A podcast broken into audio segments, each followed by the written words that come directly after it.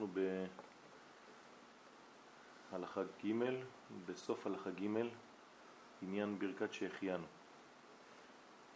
בפסקה האחרונה, וכן על כל דבר שמחה הבא לאדם, כגון פרי חדש או מלבוש וכלים חדשים, וכיוצא מברכים שהחיינו. כי אנו מאמינים שהכל רק על ידי רצונו יתברך. ומאחר שהכל רק על ידי רצונו יתברך, אזי יש שמחה וחיות. כן, כי כשהקדוש ברוך הוא נמצא במנגנון, המנגנון הזה באופן אוטומטי, אה, יש בו את המימד הזה של השמחה. כי אם לאו אין שמחה וחיות כלל אפילו מן הטובה. אדם שלא חי בגישה כזאת למציאות, הוא לא רואה שמחה, לא רואה חיות. אפילו כשהדבר שמופיע בפניו הוא דבר טוב. למה? כי פשוט הוא לא יודע כבר לעשות את ההבדלה בין הטוב לבין הרע, הוא לא יודע ל... אין לו ניואנסים כבר. וחוץ מזה, הטובות זה בעצם תהליך, כמו כל החיים. ואדם שלא מסתכל על המציאות האלוהית, אז הוא לא יראה את הדבר, כי הדברים לא נשארים בעוצמה שהם מופיעים. הם פשוט מופיעים ועוברים. ואז אם האדם לא יודע לתפוס כל רגע את המימד הזה, אז הדברים יחליפו. אז זה מה שהוא אומר כאן בצורה אחרת, כי היא טובה עוברת ואין לה שום קיום כלל. אבל התורה, הטובה האלוהית בעצם היא טובה שלא עוברת, כי אדם מקבע אותה בזמן, במציאות שלו. זה נקרא לברך שהחיינו, כי אימנו זה לשון קיום.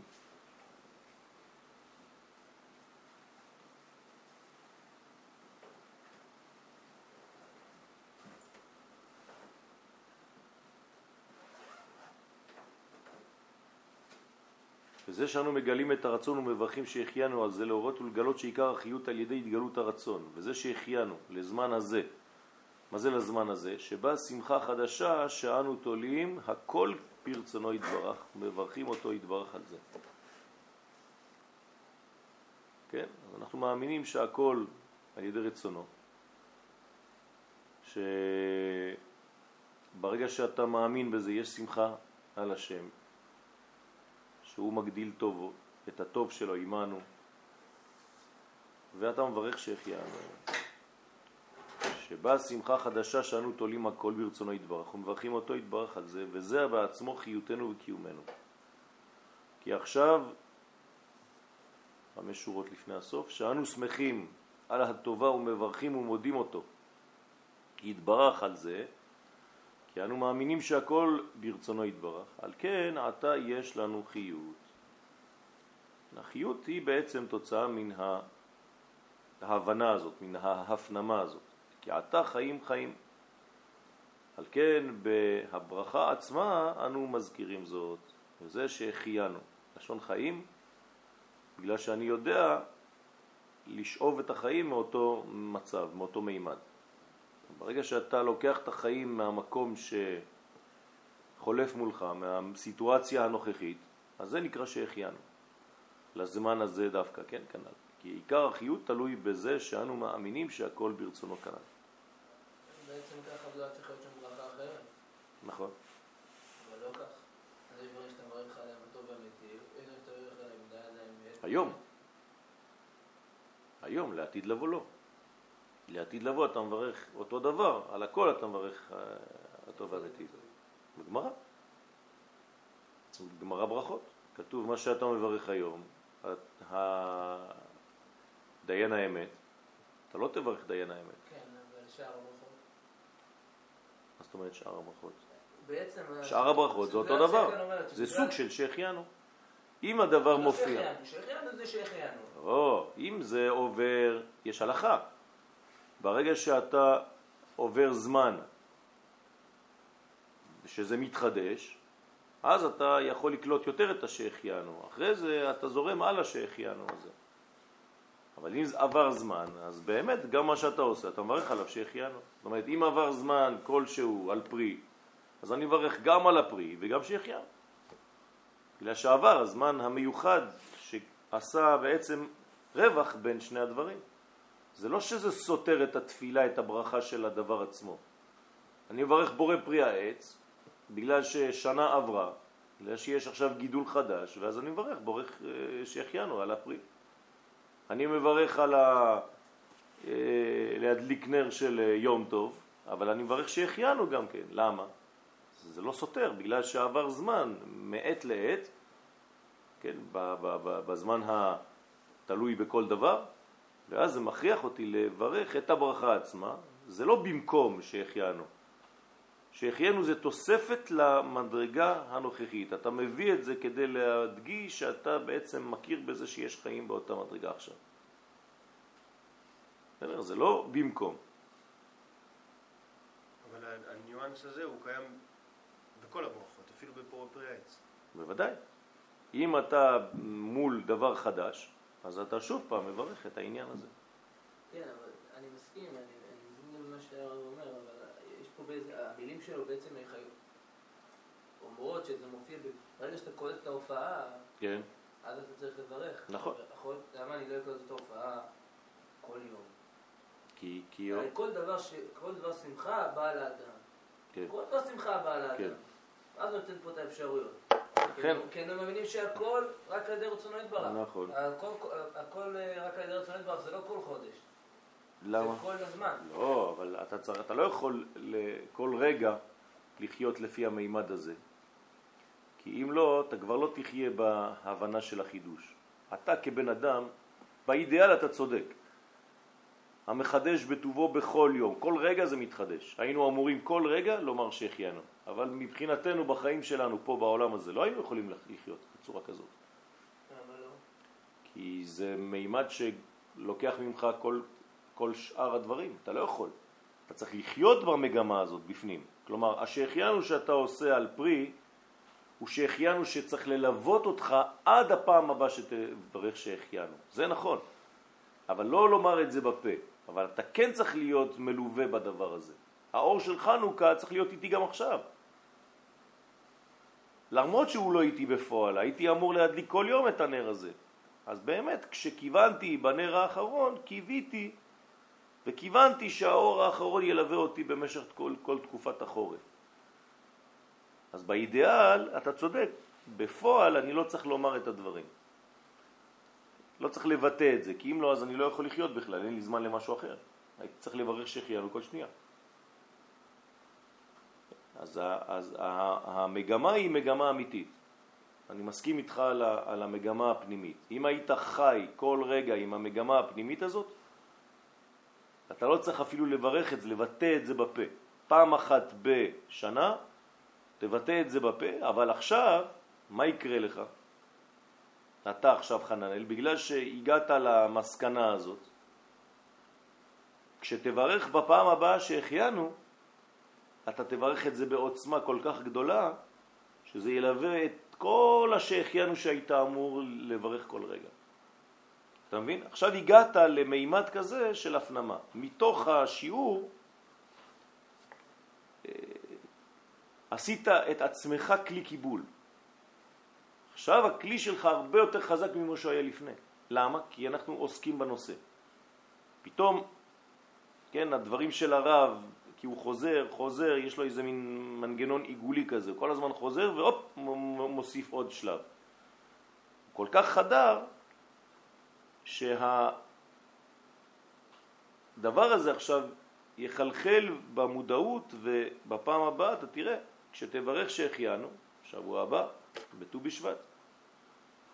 השהחיינו שלך כבר לא יהיה אותו שהחיינו. אתה תיקח את זה יחד איתך להרבה הרבה זמן, עד השהחיינו הבא. וזאת הכוונה האמיתית, אתה צודק. ככה צריך להיות. זאת אומרת שאתה צריך לחיות עם השהחיינו הזה, כן, זה כמו שאני מברך על לקבוע מזוזה. אם יש לי עשר מזוזות בבית, מה, אני, על כל אחת אני, לא. אני קובע אחת, אני מברך, ועל סמך הברכה הראשונה זה מלווה אותי לכל השאר. אז אותו דבר, השהחיינו הזה צריך ללוות אותך לכל השאר עד השהחיינו הבא. כמו להישב בסוכה עד הסעודה הבאה, עד השלב הבא. אבל כל השאר אתה גם יושב בסוכה. אז זה אותו דבר, זאת אומרת שזה צריך להיות ברכה כל כך חזקה שהיא לא מתגמדת לרגע. זה, זה, זה ברכה שמלווה אותך עד השלב הבא של אותו סגנון ברכה. כן? אתה אמרת לאשתך, הרי את מקודשת לי, פעם אחת. אבל האמת זה שאתה אומר לה את זה כל יום. כי הכוונה הייתה אמורה להיות לכל החיים. ככה זה עובד. בשבת, אנחנו נכנסים לשבת, כשאנחנו יוצאים מהשבת, אני רוצה שהשבת תלווה אותי. אז אצל המקובלים יש אה, סגנון כזה קטן של תפילה, ש, ש, שכל הכוח שקיבלתי מהשבת הזאת ילווה אותי למשך כל השבוע, עד שלב חדש, מחודש של שבת בקומה עליונה. עוד יותר. בסדר? אז אנחנו בהלכה ד'. בעצם כל, כל שהחיינו הוא צריך להיות ברובד עמוק יותר. בוודאי, בוודאי. אם הוא הגיענו לזמן הזה, כן? זאת אומרת שאתה מברך על מה? על העבר או על העתיד? על העבר. נכון? אז איך זה? הרי אתה עכשיו מטפל... אתה מדבר על פרי חדש, נכון? אז אתה אומר לו, כן, אני מודה לך שהשהחיינו העבר הגיע עד השהחיינו הזה. זאת אומרת, במשך כל הרווח שהיה בין שני השהחיינו, הייתי בחוויה כזאת כאילו זה מהלך אחד גדול. הלכות ברכות הראייה ושאר ברכות פרטיות. בסדר? על פי התורה המתחלת דע שכנגד כל מיני מחלוקת, וכו', עיין שם. טוב, מה זה כל העניין הזה? זה הכלל, שלבטל כל מיני מחלוקת הוא על ידי תענית. מה זאת אומרת על ידי תענית? מה הקשר? מה לכאורה מחלוקת זה, זה לא קשור בכלל. אז גם כאן צריך להבין שהרב תמיד מדבר בעקיפים, בעומקים, ברבדים יותר פנימיים. כן, אז התענית זה גם כן צמצום, נכון? מה זה, איך קוראים לתענית בלשון אחרת? צום, נכון? אז צום זה בעצם קיצור של צמצום. זאת אומרת שאם אתה רוצה בעצם לבטל מחלוקת, מה אתה צריך לעשות? לצמצם את מה שיש לך לומר אתה בעניין הזה. תרגיע את המצב על ידי זה שתן לזה לזרום. אל תהיה אובססיבי על, המה, על הכיוון שאתה רוצה לייצג אותו, אל תעמוד יותר מדי, תדע לשתוק. מה? אז יכול להיות. זאת אומרת, אני לוקח כאן את התענית לכל הרבדים. נכון. לכן אני לוקח כאן את זה לכל הרבדים. זאת אומרת, אתה תדע לעשות את זה על כל התנועות שלך שיש בחיים. וזה בעצם מונע מחלוקות. זאת אומרת, ברגע שאתה מול בעיה כזאת, כן, תענית. אם הוא היה מצמצם את זה רק לתענית דיבור, אז היה מצמצם את הדבר. הוא השאיר את זה בתענית, והוא עשה את זה בחוכמה. כי ברגע שאתה אומר תענית, אתה תלביש אחר כך את התענית למצב שאתה נמצא בו. אם זה בדבר שאתה יודע שעל ידי שתיקה אתה תסדר את העניין, אז תעשה תענית דיבור. אם אתה יודע שזה בפחות רצון להפנים כל דבר ולהיות נוכח בכל דבר, זה גם תענית, כי אתה לא רוצה לאכול כל מה שנמצא מולך. זה אותו דבר, מה זה לאכול? זה כל הזמן לרצות לדעת הכל. כן, להיות בכל הדברים, מה, מה, מה, מה, על מה דיברתם? כן, כל דבר קטן אתה נכנס בו. אז זה הצמצום פה. הן מחלוקת ממש משונאים ואויבים, כן, ברגע שיש מחלוקות משונאים ואויבים שלך, הן מחלוקת היצר הרע שבלב, כן, כלומר יש לך דילמה פנימית, אתה כל הזמן בקרב בינך לבין עצמך, ויוותר איש עמו, כן, ויאבק איש עמו. הכל מבטלים על ידי התענית. כי כל המחלוקת, כן, או המחלוקות כאן, הם כנגד רצון האדם. מה זה רצון האדם אמרנו? רצונו של השם. הרי אין לאדם רצון אמיתי. הרצון האמיתי של אדם זה לרצות את מה שהשם רוצה. אז לכן כל המחלוקות בעצם זה הפך הרצון. איזה ספירה זה רצון אמרנו?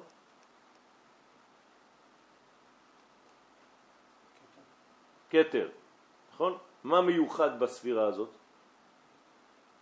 איזו תכונה מיוחדת בספירת הכתר? מה... מסדר ומיישב. אוקיי, אבל מה, מה יש בה? הדבר... ש... מה? הכתר זה המדרגה העליונה ביותר. אין יותר גבוה מכתר. בסדר?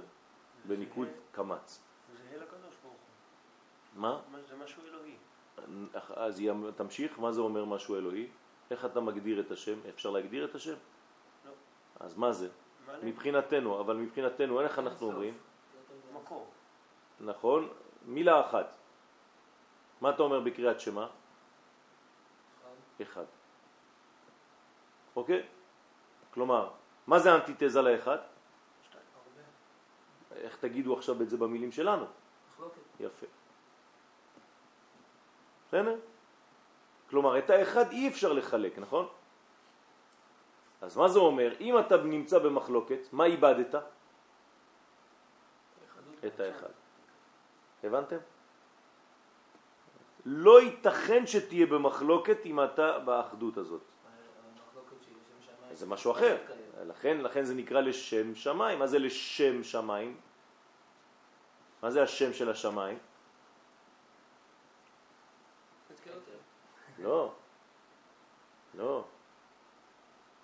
שמיים זה י' כו' כ'. שם שמיים זה משהו אחר. ירדתם מדרגה, לא צריך לפספס מילה באמצע. השם של מה שנקרא שמיים. מה זה השם? אדנות. זאת אומרת, איזו ספירה? מלכות. כלומר, מי שמגלה. השם שלי זה לא בשביל עצמי, נכון? אני אף פעם לא קורא לעצמי יואל. זה בשביל להתגלות לאחרים. אז אם אני עושה מחלוקת שהיא לשם שמיים, זה בעצם לגלות את מה? את המלכות, כלומר את ההלכה, את המדרגה האלוהית שצריכה להופיע בעולם. אז, מה, אז מי מתקיים בדבר כזה? כל מחלוקת שהיא לשם שמיים סופה להתקיים. כלומר, מי מתקיים? שמיים. לא. לא כתוב סופו להתקיים או סופם השמיים. המחלוקת עצמה. בסדר? עכשיו, מה, זה, זה הרובד הכי גבוה. מה זה שהמחלוקת מתקיימת? צריך אותה. יפה. היא חייבת קיום. זאת אומרת, סופה להישאר קיימת.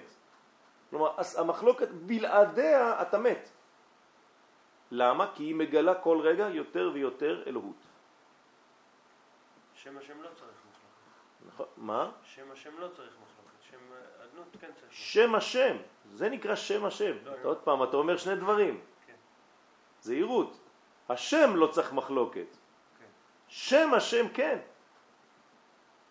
בשביל להתגלות. בשביל להתגלות.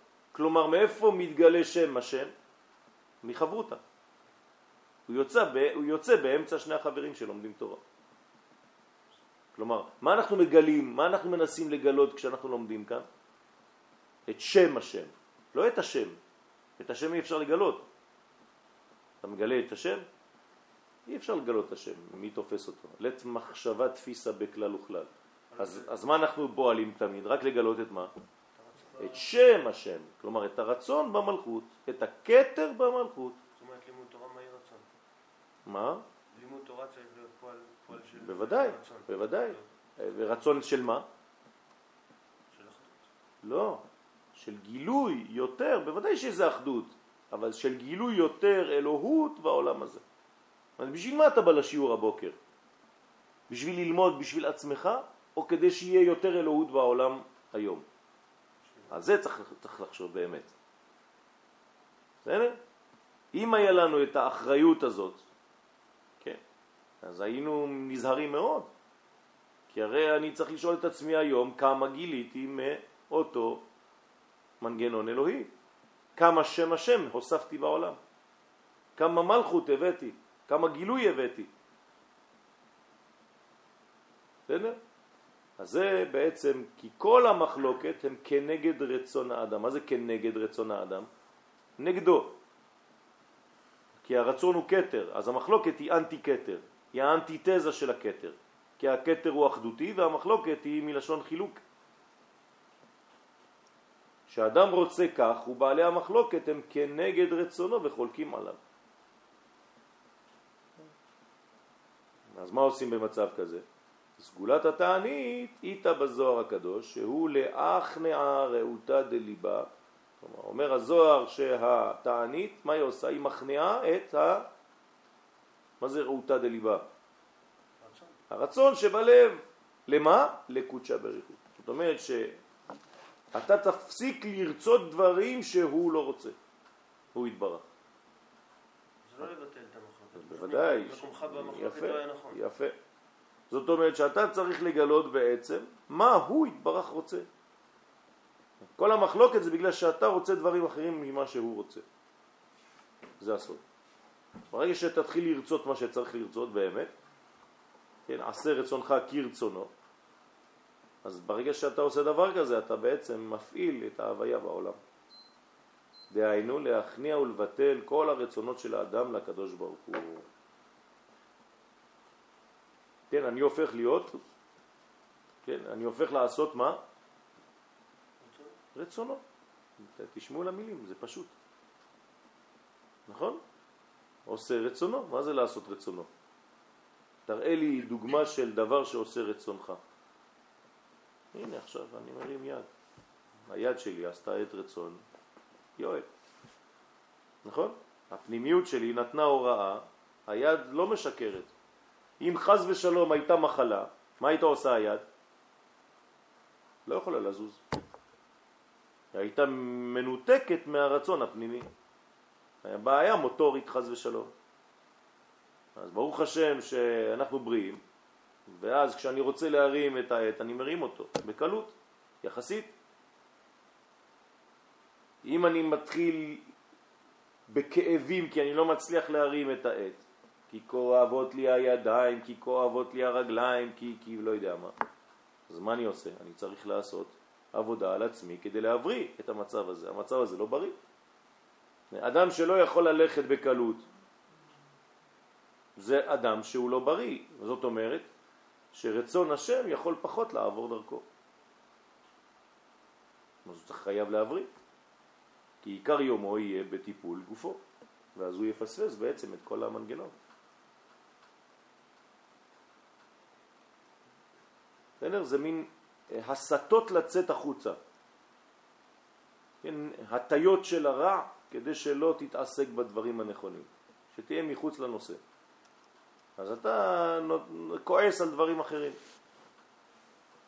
באמצע שכעסת על דברים אחרים, שכחת בעצם את רצונו יתברך. אתה כבר לא פועל לרצונו, אתה פועל במנגנון אחר שאין לו שייכות למציאות הכללית.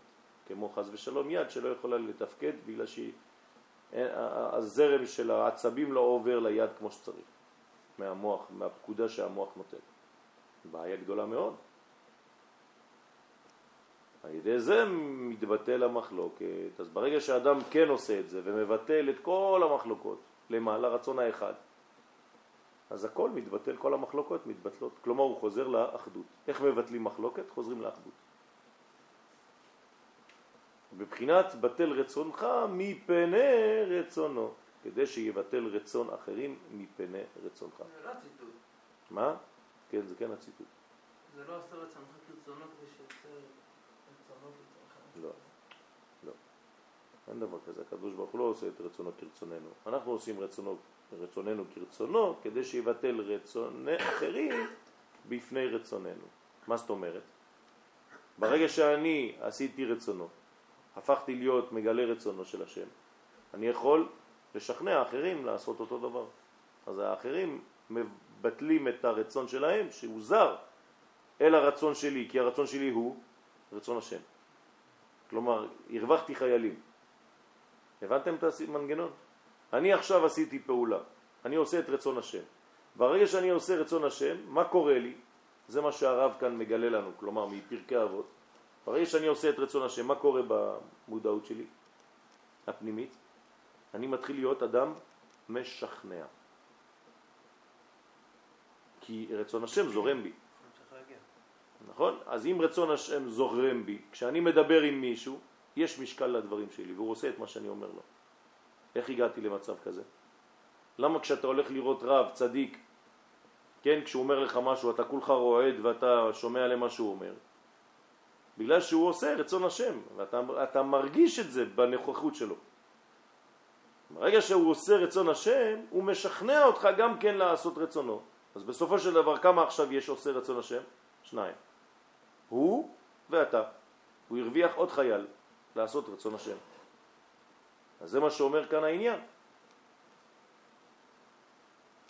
בטל רצונך אתה מפני רצונו, כדי שאחר כך, בשלב ב', יבטל רצון אחרים בפני רצונך, ואז יהיה מלא אנשים שעושים רצון השם. רצון אחרים זה רצונות מבלבלים. נכון. וגם רצונות של אנשים אחרים. בסדר? זה בחינת מה שאמרו רבותינו ז"ל, כשאין שלום, צום. אתה רואה שעכשיו הוא הוריד את המילה התענית ועכשיו הוא עבר לצום, שזה אמרנו סוד הצמצום. כי כשאין שלום, דהיינו שיש מחלוקת, אז צריכים צום דייקה. כי עיקר הכנעת המחלוקת הוא על ידי צום ותענית. שניהם עכשיו, כן? למה הוא חוזר פעמיים על אותו עניין? אז מה, מה, מה, מה, מה ההבדל ביניהם?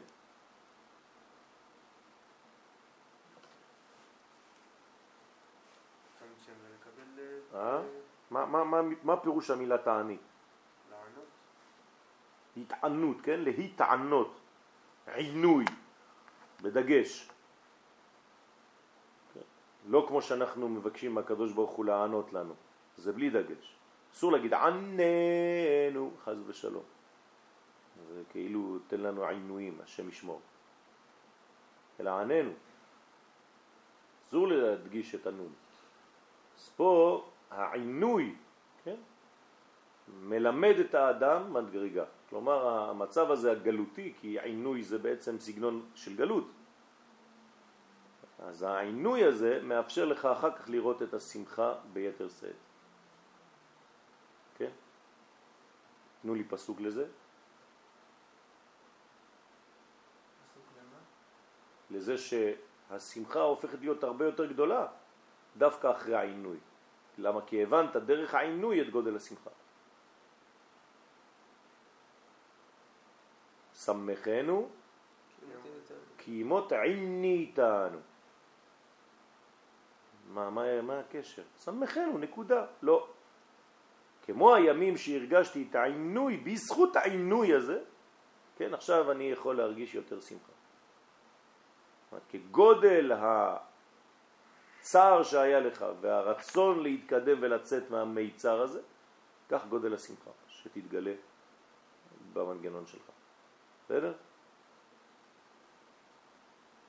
אבל כשיש שלום, דהיינו על ידי התענית, שעל זה זוכים לשלום, אז ששון ושמחה ישיגו וכו' וכו', ונסו יגון ואנחה.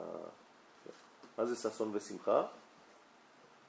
גם ששון וגם שמחה. מה זה ששון ומה זה שמחה? אז פעמיים אותו דבר. זכר ונקבה. אתה אומר זכר ונקבה, אוקיי. תן לי אה, דבר שאני אוכל להבין, כן? תגיד למישהו בחוץ ששון זה זכר ושמחה זה נקבה, הוא יחשוב שאתה מדבר על שני אנשים מעט שכונה. כן? ששון ואשתו שמחה, כן? שני מרוקאים עצבנים. נו, מה זה ששון ושמחה? ששון זה עוד לא גילוי, ששון זה בדרך לגילוי. שש אנוכי על אמרתך. אבל שמחה זה כבר הביטוי של הגילוי הזה, של השמחה. כן? בססון אני עדיין לא שמח, אני בדרך לבנק.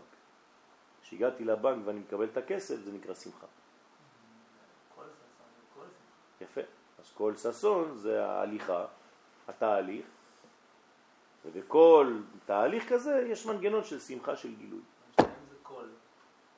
מה זה משנה? זה קול פנימי. הקול זה דבר של פנימיות. כלומר, המהלך הפנימי של הששון שונה מהמהלך הפנימי של השמחה. הששון הוא עדיין בגדר של, עכשיו אני יכול להשתמש במה שאמרת, של זכר, של פוטנציאל, של בדרך ל...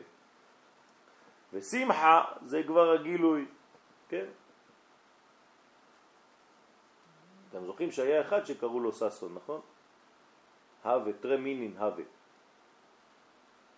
איפה? מסכת סוכה, אתם זוכרים? אחד קראו לו ססון והשני? שמחה.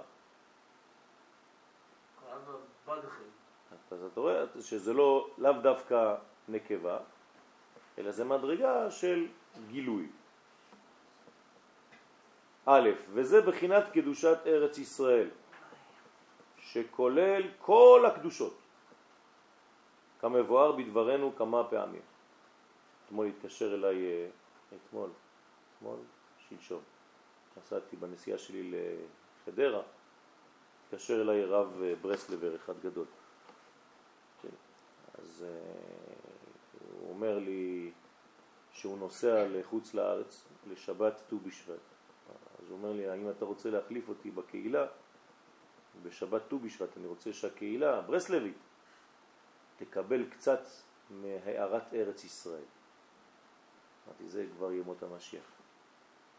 אומר לי, אני רוצה שתיתן לקהילה שלי שיעורים על ארץ ישראל, על דברים שקשורים, על הפירות, על הקדושה שבטבע, וואלה. אמרתי, זהו, זה, זה, היה איתי מישהו. כן? אמרתי לו, אתה רואה? תקשיב טוב טוב טוב למה שהרב מבקש פה. הנה, אתה רואה שאין מחלוקת. אז אמרתי לו שאני לא פנוי, אבל ששמחתי מאוד מהבקשה. אז זה בחינת ארץ ישראל. ש... מה? כן, בטח, ברוך השם. קשה לי לצאת בשבתות, אבל uh, לפעמים, כן. זה בחינת קדושת ארץ ישראל, שכולל כל הקדושות, שעיקר קדושת איש הישראלי הוא על ידי ארץ ישראל. כלומר, אתה לא יכול להגיע לקדושה אמיתית, להיות אתה באמת, כל עוד ואתה לא בארץ ישראל. או מכוחה של ארץ ישראל, בוא נגיד ככה. או מקדושתה של הארץ הזאת. כן, את שאומר רבי נחמן מברסלב בעצמו. אז אני מקבל את הבניין שלי.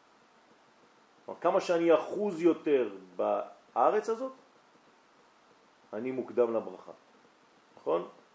מכירים את השיעור הנפוץ הידוע של הרב קוק, כל המוקדם, כל הקרוב לארץ מוקדם לברכה.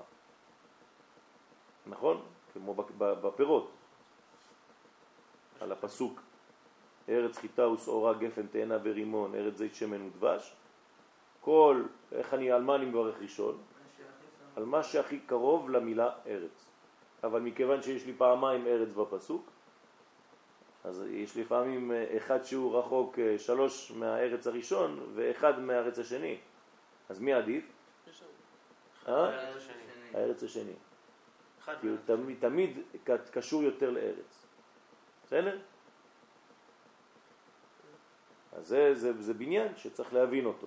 אז הרב קוק לקח את המנגנון הזה והפך אותו לכל הקשור לארץ ישראל, כל הקרוב יותר לארץ ישראל במגמה הפנימית שלו, אז הוא מוקדם לברכה. כלומר, הקדוש ברוך הוא מברך אותו עוד יותר. אבל יש לי נגיד שניים, שניהם קרובים בשניים מהארץ. מה? אז הראשון קובע, נכון.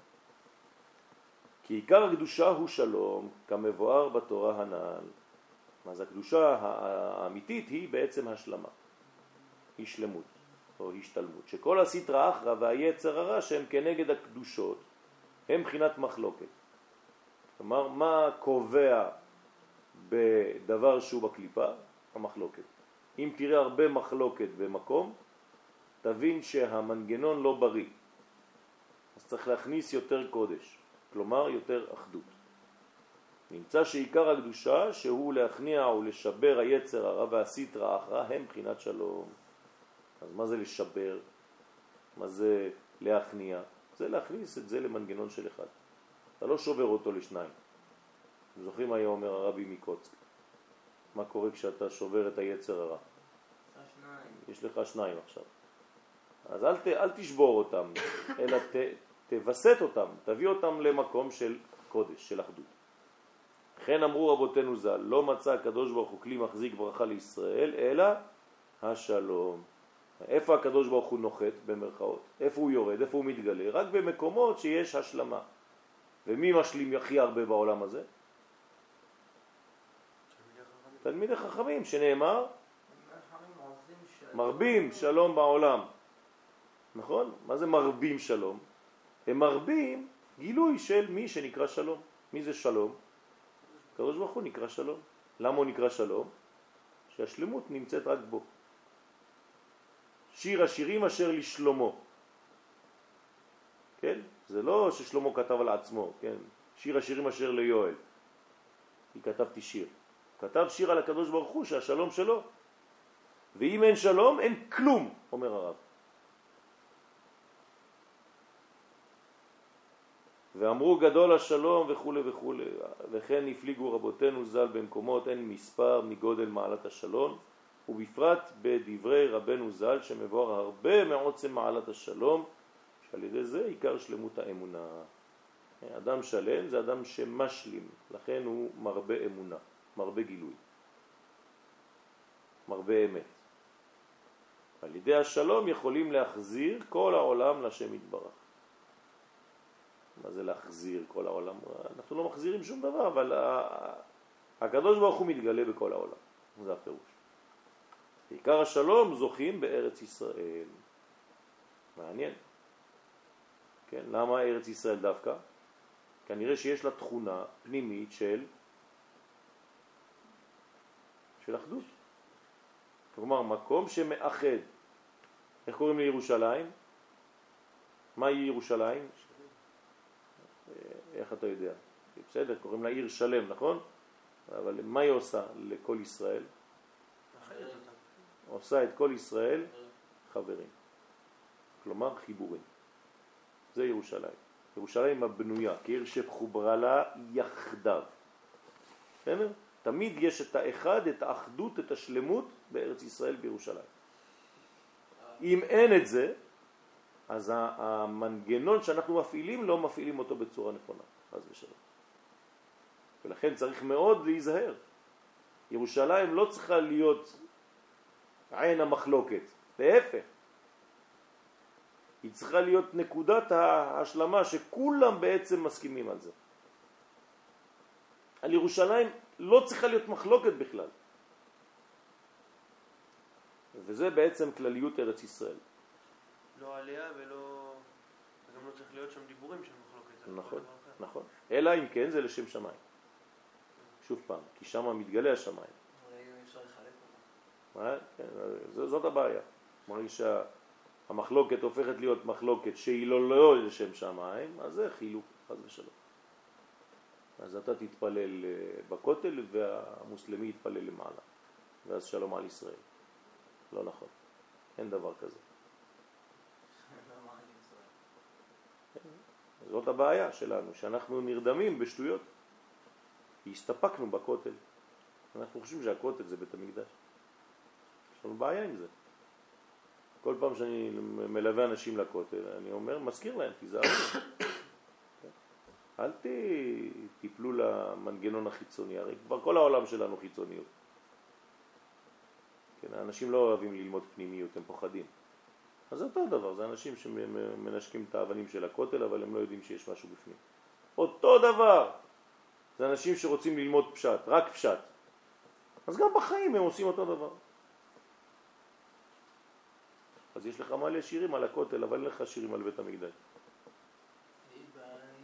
כן, זה כבר שירים של קודש, אבל אנשים מודרניים היום, הם לא, מלא שירים על הכותל יש לך. מלא. כן, תשמע, תתכנס ל... לא, יש מלא.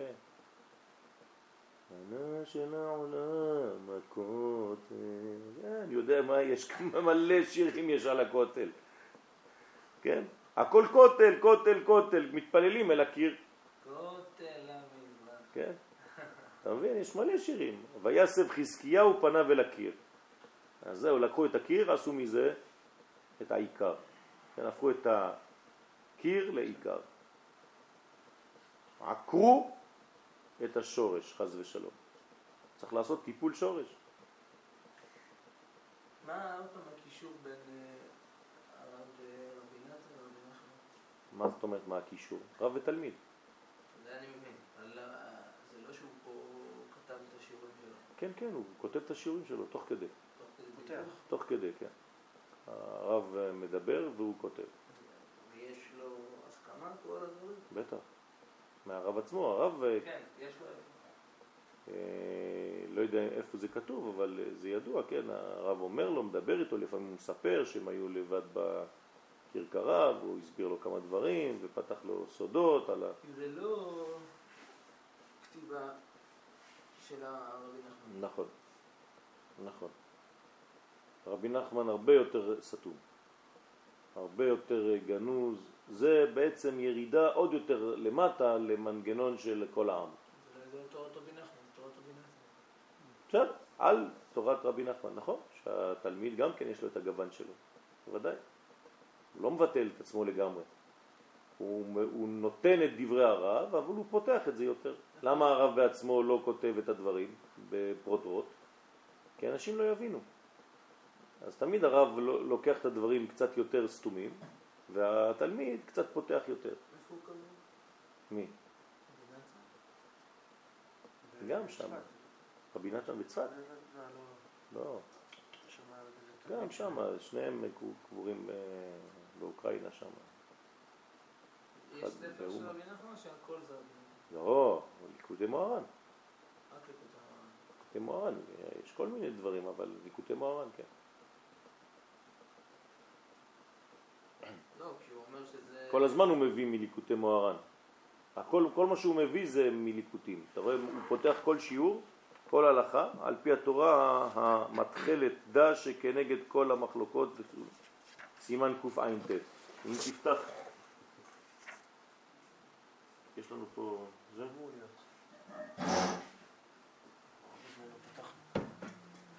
אתם אחרי החומשים האלה. מה זה?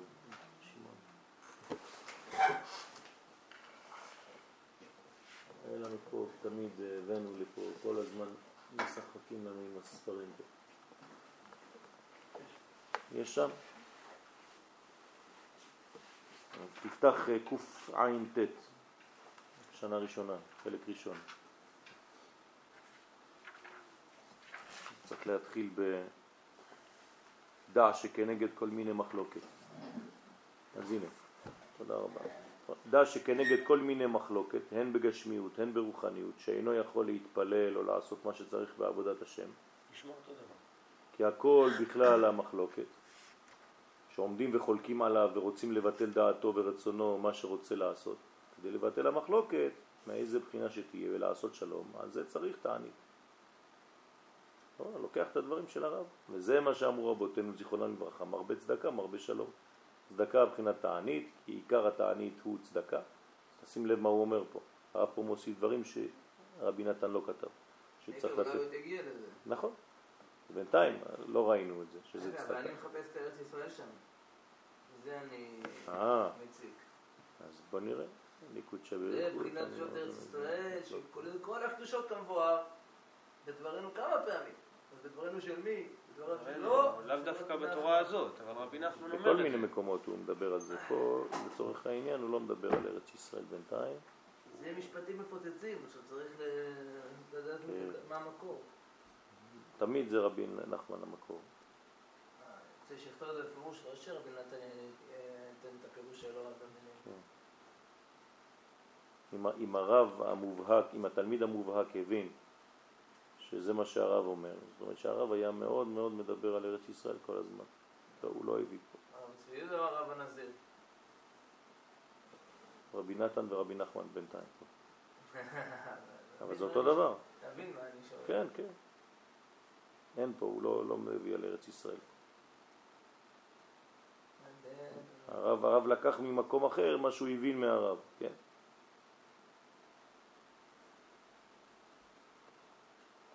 בסדר. יש לי אה, זה, יש לי אה, חוברת קטנה של רבי נחמן על כל מה שהוא כתב אי פעם על ארץ ישראל. אז אני אביא לכם בלי נדר, אני אנסה למצוא את זה. איזה ברסלבר אחד ביקשתי ממנו שיעשה עבודה. והוא עשה. עשה עבודה על זה. ליקד את כל ה... כן, הייתה לי מחלוקת איתו פעם ברכב, נסענו לקריית גת, היה לי כמה ברסלבים באוטו, ואז התחלנו, אז קצת התפוצץ, כי הוא טען שאומן יותר קדוש מהר הבית. אז ברגע שהוא אמר לי את זה, עצרתי את האוטו, כן, וכמעט הלכנו מכות. כן, בקדושה, כן, בלי להרים ידיים. אז אה, מאז הוא עשה עבודה, עבודת חקר על רבי נחמן, והוא הבין כמה דברים, נפלו לו מלא אסימונים מאז. הוא השתנה גם כן הרבה. טוב, אז uh, יש לנו עוד uh, כמה דקות. איפה זה? איפה היינו עכשיו?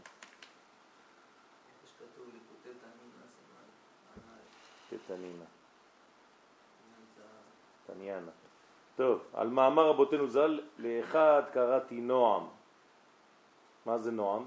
אלו תלמידי חכמים שבארץ ישראל, שמנעימים זה לזה בהלכה.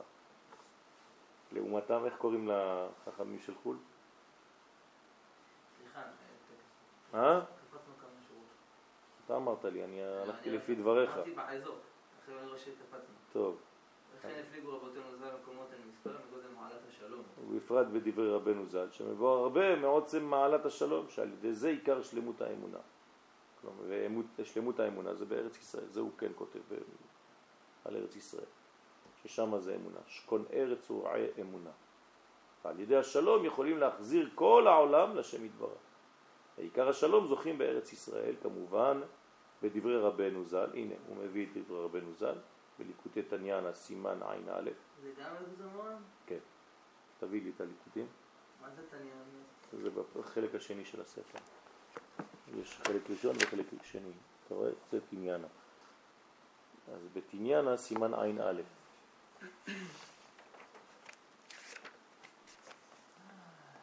איפה זה עין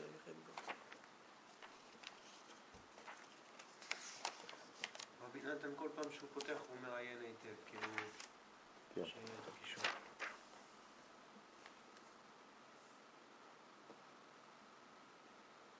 איפה זה מתחיל כבר? עין א', עין ב' זה. לפני. עין א', דע כי יש מוכין של ארץ ישראל ויש מוכין של חוץ לארץ. אתה שומע? זה הרב עכשיו. וגם המוחים של חוץ לארץ הם מקבלים ויונקים גם כן מהמוחים של ארץ ישראל. כי עיקר המוח של החוכמה היא בארץ ישראל. כמו שאמרו אבותינו זיכרונם לברכה במדרש, אין חוכמה כחוכמת ארץ ישראל. כל אחד מישראל יש לו חלק בארץ ישראל, וכל אחד כפי חלקו שיש לו בארץ ישראל, כן, הוא מקבל ויונק מהמוחים של ארץ ישראל. נמצא שכל המוחים הם מבחינת מוחים של ארץ ישראל, כי כולם מקבלים משם. משם בארץ ישראל עיקר המוח והחוכמה. אבל אף, אף על פי כן יש מוחים של חוץ לארץ, וזה נעשה על ידי פגם הכבוד, חז ושלום. שמי שפוגם חז ושלום מכבוד השם יתברך, אזי על ידי פגם הכבוד של השם יתברך, אין יכולים לקבל וינוק מהמוחים של ארץ ישראל. לפי הפגם שפוגם בכבוד השם יתברך. כמו כן אינו יכול לקבל וינוק מהמוחים של ארץ ישראל. אז נשאר המוחים מבחינת מוחים של חוץ לארץ ממש. וכשהמוחים הם מבחינת מוחים של חוץ לארץ, אזי אין יכולים להשוות דעתם יחד. וזה בחינת מחלוקת שיש בעולם. כי מוחין של חוץ לארץ אין יכולים להשוות עצמם יחד, אבל היה ראוי שלא יהיה מחלוקת כי אם בחוץ לארץ. ובאמת אנחנו רואים שגם בארץ ישראל יש מחלוקת. אך דע כי אלו המוחין של חוץ לארץ שנעשו על ידי פגם הכבוד, הם מבקשים לעצמם תיקון, והתיקון של אלו המוחין של חוץ לארץ הוא בעת ששופע נועם העליון, שעל ידי זה נעשה התגלות הכבוד. אז הוא זמן תיקונם של אלו המוחים של חוץ לארץ. כבוד הוא תיקון העולם. כל העולם נברא בשביל הכבוד, כמו שכתוב לכבודי בראתי. היינו בשביל כבוד שם השם טוב, הוא מביא את כל העניין שלו. כן, אז פה הוא הגדיר, הוא הביא את הנועם פה. נועם זה בעצם תלמידי חכמים של ארץ ישראל, נכון? איך קוראים לחכמים של חוץ לארץ?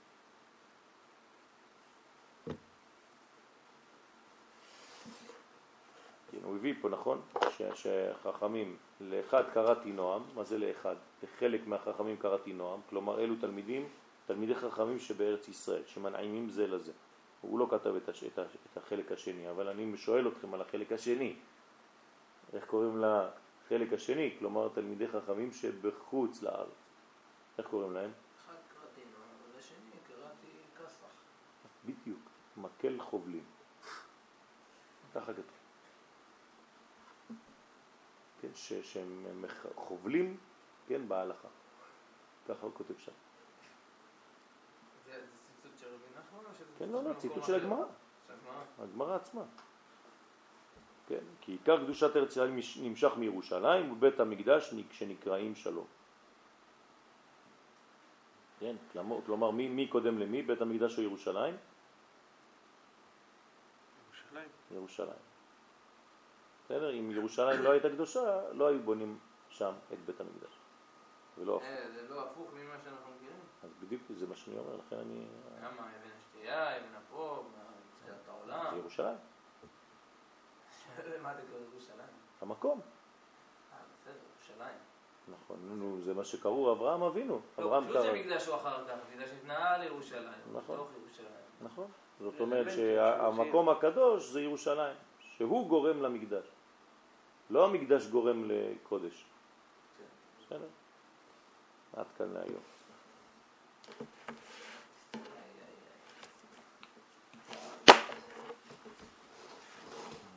Mm-hmm.